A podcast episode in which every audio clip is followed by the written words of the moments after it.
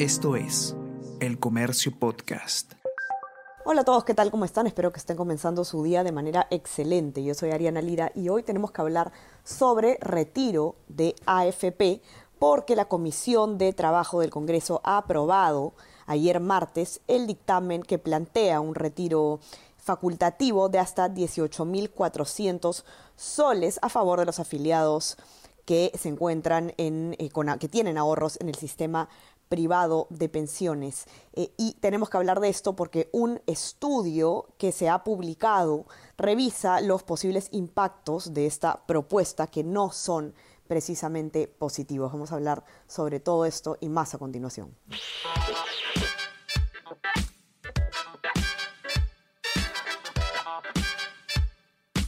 Esto es Tenemos que hablar con Ariana Lira.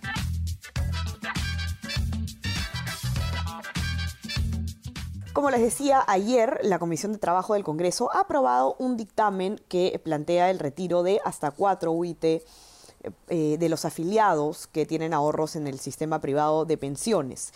Ya habíamos hablado sobre una medida como esta hace poco, porque la, eh, Comisión de Economía del Congreso ya había aprobado también eh, proyectos de ley en ese sentido y por lo tanto en ese dictamen se reúnen las propuestas eh, que se habían visto previamente y ahora lo que quedaría, y si me equivoco me va a corregir Israel, es eh, debatir esta propuesta ya a nivel de pleno del Congreso. Es decir, esto todavía no se ha hecho ley, no es efectivo, se ha aprobado a nivel de la Comisión de Trabajo esta vez, pero em, tiene que, que, ser aprobado por el Pleno del Congreso para entrar en vigencia. Ahora, eh, ya se venían criticando los posibles efectos de esta medida, que suena muy bien y a todos nos puede caer bien un poco de liquidez, pero que no siempre eh, todo es lo que parece, ¿no? Y a veces hay algunos efectos secundarios que nos pueden jugar en contra.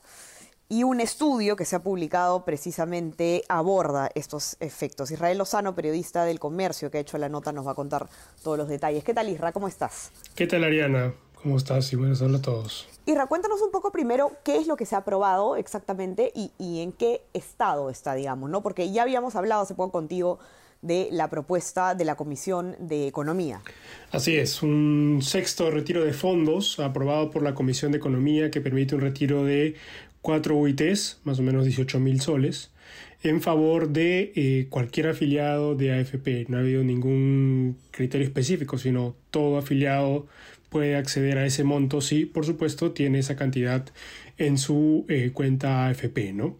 Eh, lo que ha sucedido es que a ese dictamen que ya está aprobado se le ha agregado un segundo en la misma línea que eh, se ha aprobado en la Comisión de Trabajo. Cuatro ítems nuevamente para un retiro en favor de los afiliados, un retiro facultativo, lo que quiere decir eh, quienes decidan optar por él o no. Es una elección del afiliado, ¿no? Pero en buena cuenta, los dos eh, dictámenes eh, permiten un acceso anticipado a los fondos de cuatro UITs por parte de los afiliados, fondos que garantizarían en buena cuenta su pensión y su futura jubilación.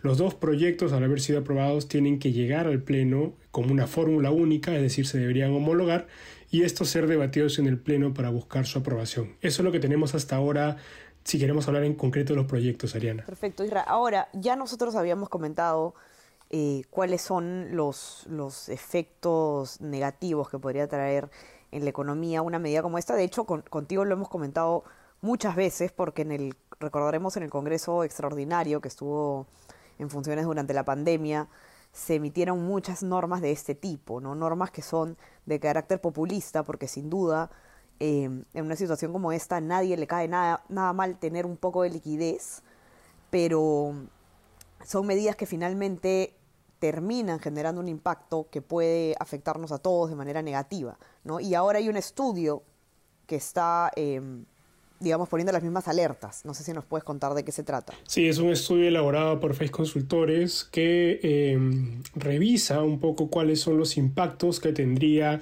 este sexto retiro de fondos de pensiones sobre la economía y más concretamente sobre la inflación, que como sabemos es una preocupación eh, importante en dado el escenario actual donde los precios están elevados. Eh, por factores tanto internos como externos. Pero en concreto, em, se ensaya el escenario de un retiro de 37.700 millones de soles de los fondos eh, con esta medida de las cuatro UITs que aprobaría el Congreso.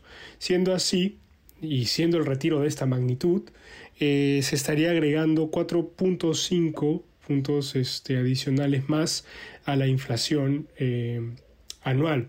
Para hacerlo más claro y, ejemplificarlo mejor, quiere decir que, por ejemplo, si la inflación anual que nosotros vemos eh, al mes de abril es de 8%, a este 8% le agregaríamos 4 puntos y medio más, lo que llevaría a poco más de 12% de inflación. Entonces estamos hablando de un impacto muy fuerte eh, en este indicador. correcto.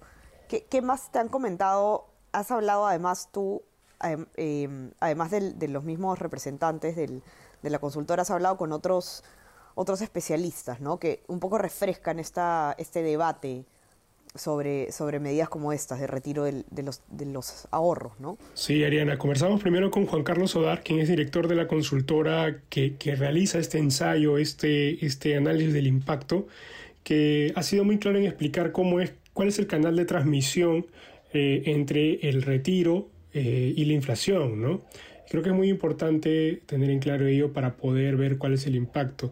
Es eh, teniendo una liquidez fuerte los afiliados, eh, con liquidez me refiero a dinero en mano que puedan utilizar, eh, esto incentiva el consumo y al haber mayor consumo genera una presión sobre los precios, eh, digamos, al consumidor ¿no? en, Lima, en el país.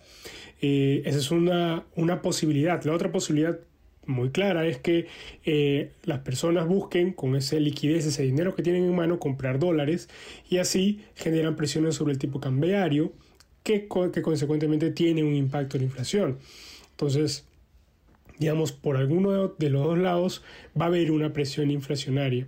Eh, David Tuesta, eh, quien es el ministro de Economía, eh, también comenta que al haber presiones inflacionarias fuertes, esto presiona al Banco Central a poder tomar decisiones de política monetaria más estrictas.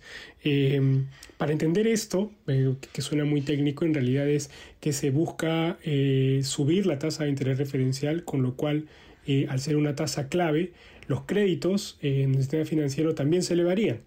y entonces tendrías créditos a largo plazo más caros y por tanto esto crea nuevamente un escenario difícil eh, de precios eh, a nivel nacional, a nivel de Lima. ¿no? Entonces, como vemos, y como menciona David, sea por un lado o por otro, hay muchas posibilidades de que un retiro de tal magnitud, un sexto retiro de FPs, tenga consecuencias muy preocupantes eh, para la economía vinculadas al tema de inflación. Correcto, y es además algo que venimos discutiendo hace tiempo, Isra, y que conversábamos la vez pasada, ¿no? Que este tipo de medidas suelen surgir eh, desde el Congreso cuando estamos en cuando se, cuando la, el Congreso está teniendo una desaprobación alta en las encuestas.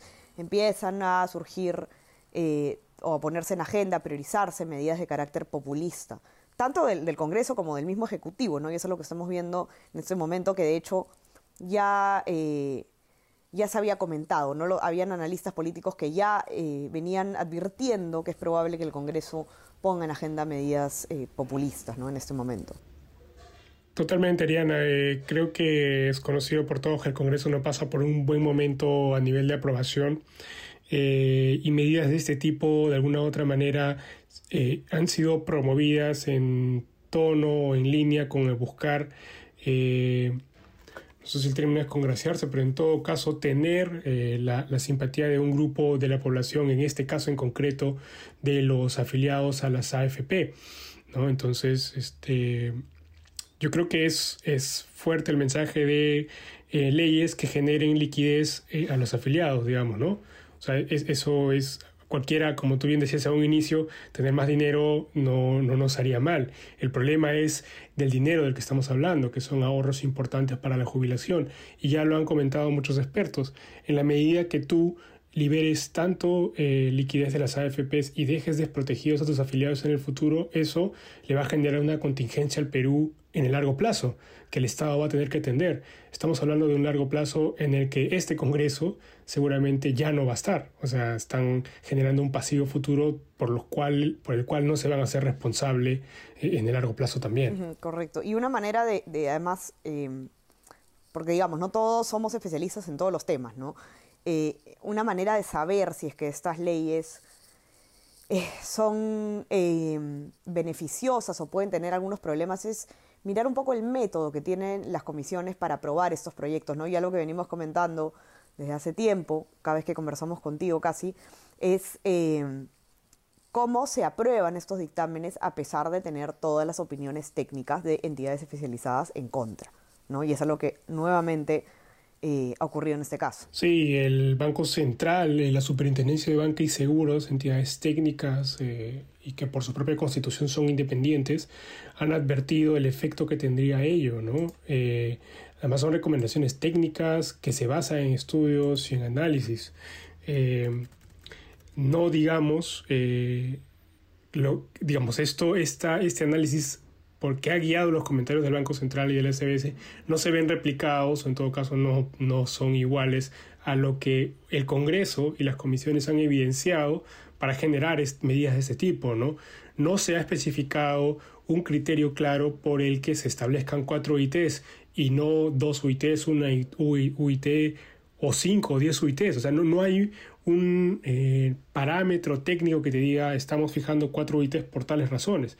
Simplemente eh, y, por muy eh, común que suene es cuánto más o qué tanto puedo liberar por los fondos, ¿no? Ahora es cierto y creo que es importante mencionar que el pleno siempre suele ser un foro donde se regulan o entran a tallar nuevas percepciones sobre estas leyes. Teniendo en cuenta que esta medida, estas iniciativas pueden debatirse en el pleno que tendremos hoy o incluso el de mañana, es muy probable, muy posible que veamos algún tipo de medidas que acoten o de propuestas que acoten eh, estas cuatro ITs, quizá para aquellos que realmente lo necesiten, eh, o también podría darse el caso contrario de que se eleven las cuatro ITs, ¿no? que tampoco está descartado. Digamos, pero el Pleno es una instancia importante ahora que ya las iniciativas pasaron comisión en las que no vieron ningún tema técnico y se esperaría que en el Pleno al menos haya algún tipo de discusión. Esperemos que así sea. Los que quieran ver eh, con detalle la nota de Israel la pueden encontrar en nuestra versión impresa, los que tienen acceso, y si no, en nuestra web elcomercio.pe. No se olviden también de suscribirse a nuestras plataformas, estamos en Spotify, en Apple Podcast, y suscríbanse también a nuestro WhatsApp, El Comercio Te Informa, para que puedan recibir lo mejor de nuestro contenido a lo largo del día. Isra, te mando un abrazo, gracias por estar aquí. Gracias a ti, Ariana, nos encontramos luego. Cuídense todos y conversamos nuevamente el día viernes. Chao, chao. Esto fue Tenemos que hablar